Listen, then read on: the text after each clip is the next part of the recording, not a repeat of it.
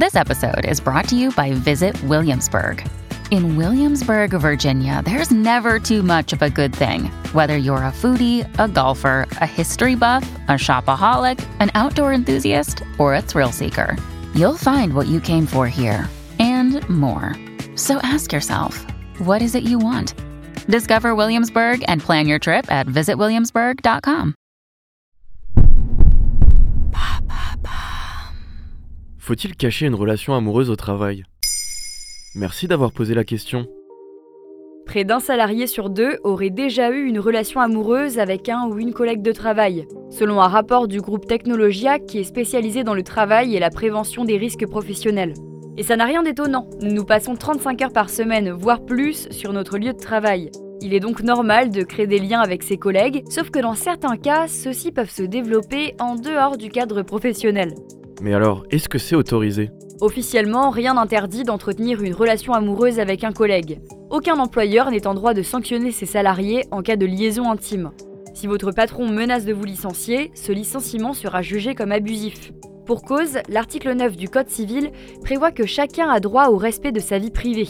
De la même manière, votre entreprise ne peut pas inclure dans votre contrat une clause stipulant que les relations amoureuses sur le lieu de travail sont interdites. En revanche, votre relation ne doit pas affecter votre façon de travailler. Si elle a des répercussions néfastes, que ce soit sur l'image de l'entreprise ou vos objectifs, votre patron pourra vous sanctionner. Et est-ce que je suis obligé d'en parler?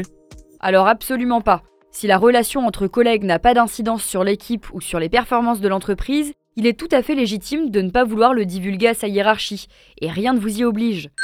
En revanche, si elle risque de créer des conflits, il est préférable d'en toucher un mot à son patron. En fin de compte, chaque situation est unique. Il est important de peser les avantages et les inconvénients de cette transparence. Et justement, qu'est-ce que je suis censé faire si on parle de ma ou mon supérieur hiérarchique? Dans ce cas, si la relation devient sérieuse, il est préférable d'en parler au supérieur de ce dernier ou à un responsable RH.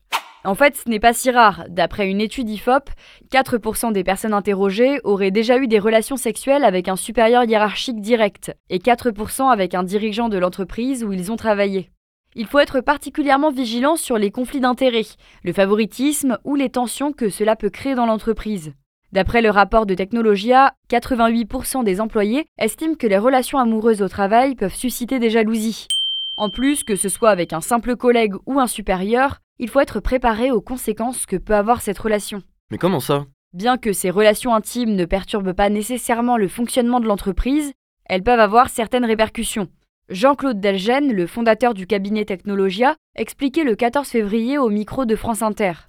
C'est pas du tout euh, considéré comme étant relevant de l'entreprise, c'est considéré comme une affaire personnelle, euh, l'intimité des uns et des autres ne regarde pas la hiérarchie, donc il y a un évitement. Or, malgré tout, on a des dérives, on a des dérapages. Quand vous avez une rupture amoureuse, euh, quand les gens sont, euh, je dirais, travaillent ensemble, même... c'est compliqué. ensemble, c'est compliqué parce qu'il y a souvent quelqu'un qui subit la rupture, qui la vit mal, qui peut être déprimé, qui peut être même dépressif, qui peut devenir agressif. Donc, à un moment donné ou un autre, cette liaison peut s'inviter euh, dans le quotidien des managers. Or, ils n'y sont pas préparés. Voilà en quoi vous pouvez cacher ou pas votre relation amoureuse au travail. Vous souhaitez réagir à cet épisode? C'est possible et ça se passe sur Spotify. Vous pouvez commenter l'épisode et répondre au sondage du jour directement sur l'appli. Maintenant vous savez, un podcast Bababam Originals, écrit et réalisé par Johan Bourdin. Si cet épisode vous a plu, n'hésitez pas à laisser des commentaires ou des étoiles sur vos applis de podcast préférés.